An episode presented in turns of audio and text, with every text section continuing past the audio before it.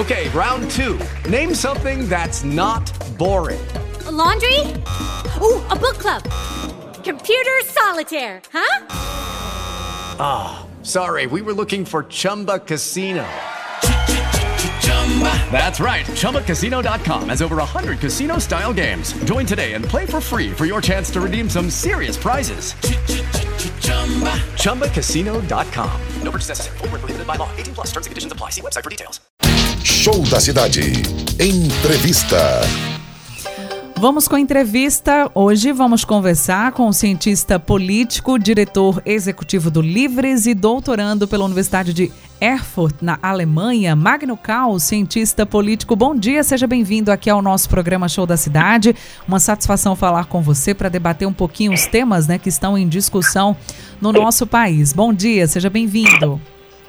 Olá, Glaucia, bom dia a você, bom dia a todos os seus ouvintes e vamos conversar, sim. Prazer, viu? Seja bem-vindo. E a gente fala especificamente, né, para começar, sobre o projeto de lei do novo Código Eleitoral. Inclusive, atualizando aqui os nossos ouvintes, né, a Câmara dos Deputados iniciou ontem a discussão em plenário desse projeto de lei. No entanto, né, teve ali uma concordância de líderes de vários partidos e o presidente da Câmara, Arthur Lira, decidiu realizar a discussão, mas a votação ficará, portanto, para a próxima semana. Então, as pessoas estão ouvindo muito falar sobre a discussão desse projeto, que inclusive é bem extenso, não é, é Magno? São 900 uhum. artigos, né? E nos fale mais sobre, então, as principais mudanças, o que é que propõe. Primeiro, essa urgência, né, de ter sido colocada em votação esse extenso projeto também. Traga mais informações aqui para o nosso ouvinte. Olha, Glaucia, esse projeto de mudança no, no, Código Eleitoral, e o Código Eleitoral aí a gente precisa colocar entre aspas, porque o presidente da Câmara, Arthur Lira, e a mesa diretora da Câmara não reconhece como código essas mudanças, e, e esse é um ponto importante, a gente pode retornar a isso, porque se fosse um código, uh, teria um, uma tramitação diferenciada, e a Câmara a, representada pela mesa diretora e pelo presidente Arthur Lira, não reconhece nesse código eleitoral, entre aspas, um código.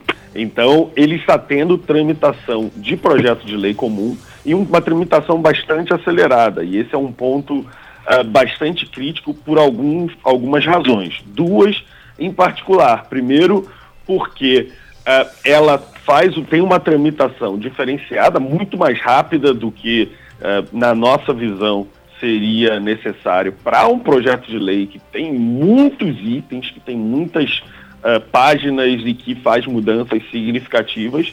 No entanto, a gente entende porque é do interesse de boa parte dos deputados que a tramitação seja acelerada. Porque a, a legislação prevê que para entrar em vigor na eleição seguinte, qualquer mudança precisa ser aprovada pela Câmara e pelo Senado em até um ano antes da realização das eleições. Então, aqueles que desejam a mudança na legislação eleitoral precisam correr. Então, é por isso que a gente acredita que o Congresso Nacional está tocando essas mudanças muito uh, rapidamente. E elas são preocupantes, primeiro, porque acontecem de forma acelerada no momento de pandemia, em que é difícil acompanhar uh, as mudanças, é difícil a sociedade civil se mobilizar para discutir mudanças em questões tão importantes quanto as, as regras para as eleições, mas também porque o Brasil tem um costume muito ruim,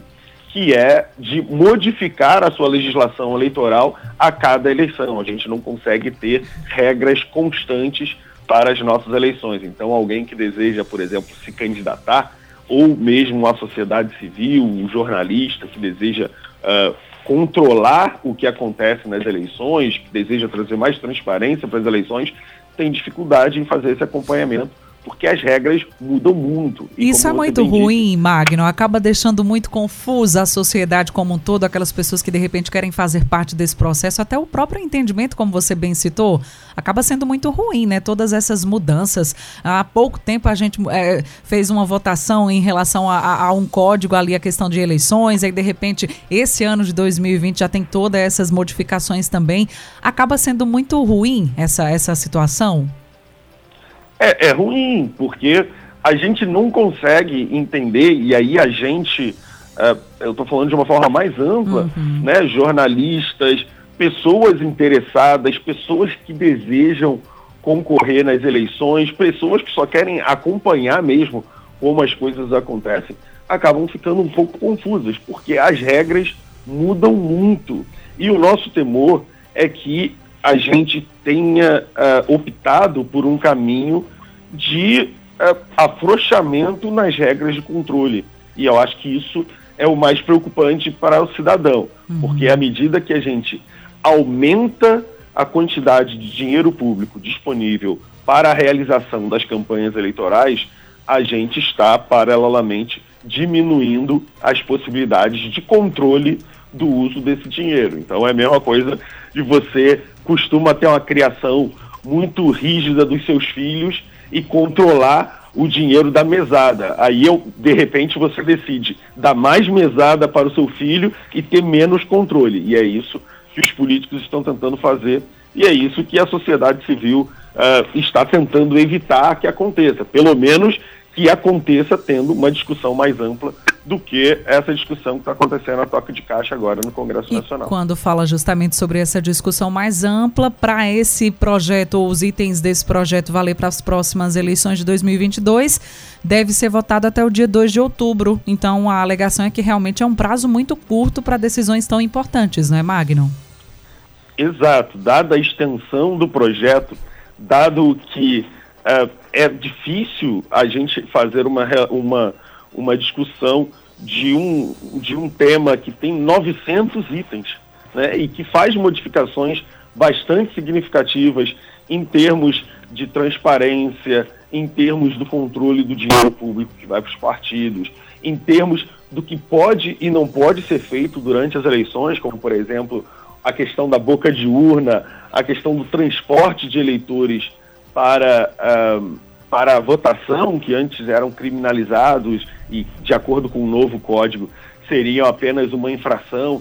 É importante que haja um rito e o, o regimento do Congresso Nacional prevê que haja um rito passando por uma comissão especial. É importante que essas discussões ocorram. No entanto, aqueles que estão interessados nessas mudanças, que elas passem rápido, uh, ignoram isso tudo porque nós temos aí, como você bem disse, uh, menos de um mês para que essas uh, mudanças sejam validadas tanto na Câmara quanto no Senado, para que possam valer já para as próximas eleições. Passado esse prazo, qualquer mudança no, no, nas leis eleitorais só teria validade a partir da eleição seguinte. Sua expectativa, né, quanto cientista político, você acredita que, que poderá passar e já valer para as próximas eleições? Ou você acha que não? Qual, qual que é a sua expectativa e que os outros especialistas também dizem em relação a esse novo, novo código, entre aspas, como você colocou lá no início? Sim, é, a gente tem duas questões nesse, nesse caso, Glaucia. O primeiro é que há um mandado de segurança para que a, a tramitação do Código Eleitoral seja suspensa. Uh, foi recepcionado pelo ministro Dias Toffoli e numa reunião uh, com representantes de organizações, com deputados e senadores nesta semana, o ministro Dias Toffoli disse que irá levar ao plenário do Supremo Tribunal Federal a decisão. Então não, é, não será uma decisão monocrática. O plenário do Supremo Tribunal Federal irá tomar uma decisão sobre a tramitação desse tema. Por outro lado, a gente tem também uh, algumas declarações do presidente do Senado, senador Rodrigo Pacheco, de que o código encontrará dificuldades no Senado Federal. Então, foi um código que, como a gente disse, passou a toque de caixa na Câmara dos Deputados, é de interesse do presidente Arthur Lira, que montou um grupo de trabalho para que a tramitação do Código Eleitoral fosse um pouco mais rápida, mas já há declarações do presidente Rodrigo Pacheco dizendo que o código terá resistências no Senado Federal. Então, a questão fica no, no, no ponto do, do, prazo, como a gente tinha dito. Esse prazo, é, o prazo para apreciação no Senado Federal, apreciação e, e aprovação, é dia 2 de outubro. Então, a, a expectativa é que mesmo que passe uh, mesmo que tenha os votos para passar no Senado Federal, o código precisa vencer duas resistências. Uma do julgamento no Supremo Tribunal Federal acerca de sua tramitação e outro dos próprios senadores que ainda têm dúvida acerca do mérito desse, desse código é, é, uma, é um ponto que a gente vai precisar observar aí nas próximas semanas. Perfeito. Eu trouxe aqui alguns pontos né, para a gente detalhar, como disse, o projeto é bem extenso, mas quando você fala sobre a questão de afrouxamento nas regras de controle, um dos pontos que inclusive tem sido muito polêmicos também dessa proposta e tem sido atentado aí por especialistas é o que é o texto que afrouxa alguns pontos da conhecida lei da ficha limpa, né, em vigor desde 2010. A norma foi criada a partir de uma iniciativa iniciativa popular serve para impedir a eleição a cargos políticos de candidatos condenados por órgãos colegiados. Neste sentido, o que é que iria mudar? O que é que o projeto diz? Tem sido bastante polêmica essa proposta no que diz respeito à questão da, da lei da ficha limpa também, né, Magno? É verdade, Glaucia. A lei da ficha limpa vem sofrendo ataques. É, a lei, desde a sua implementação, a lei da ficha limpa é uma iniciativa popular, então veio da população para o Congresso Nacional e é uma das vítimas, e tem sido vítima desde, vocês se lembram muito bem, vocês e seus ouvintes, uh, da, da questão da prisão de, na segunda instância.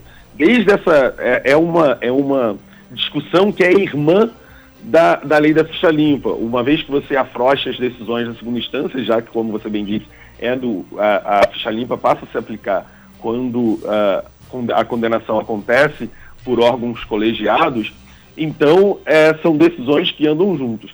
Dessa vez, além da gente possibilitar a, a, o retorno daqueles condenados às eleições, a gente vai abrindo outras brechas para que o que era crime anteriormente passe a não ser crime. Então, o que determina a lei da ficha limpa?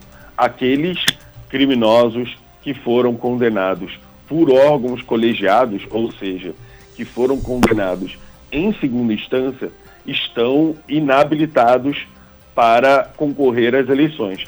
E agora, o que, que se tenta fazer?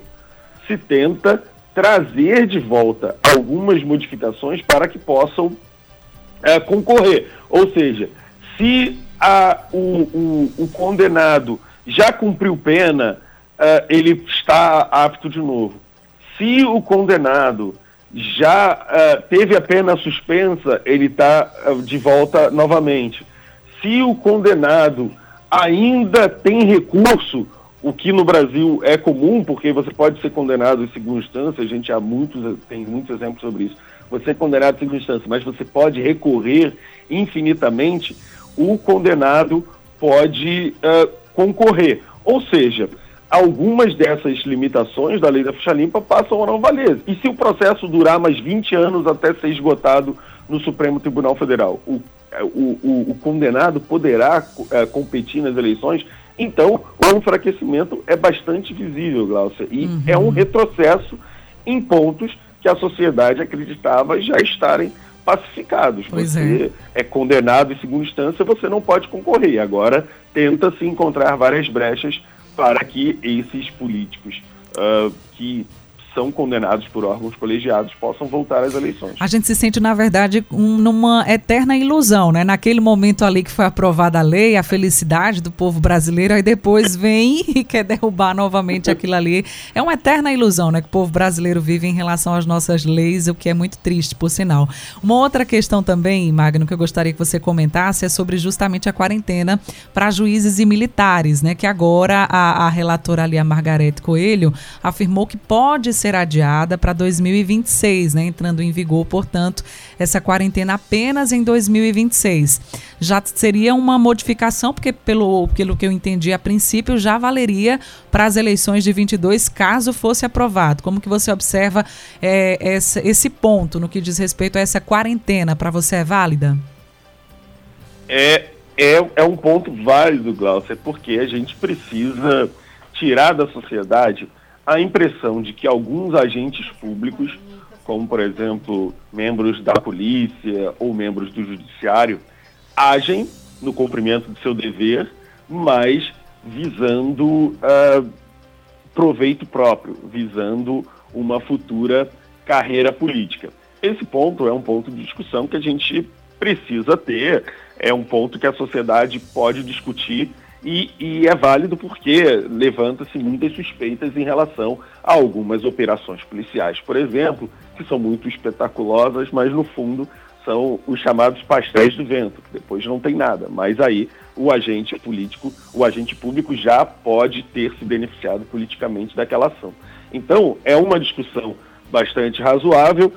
No entanto, a gente precisa tomar alguns cuidados quando temos essa discussão. E o mais importante desses é que a legislação não possa parecer ser casuística, não possa ser implementada visando barrar uma pessoa em específico.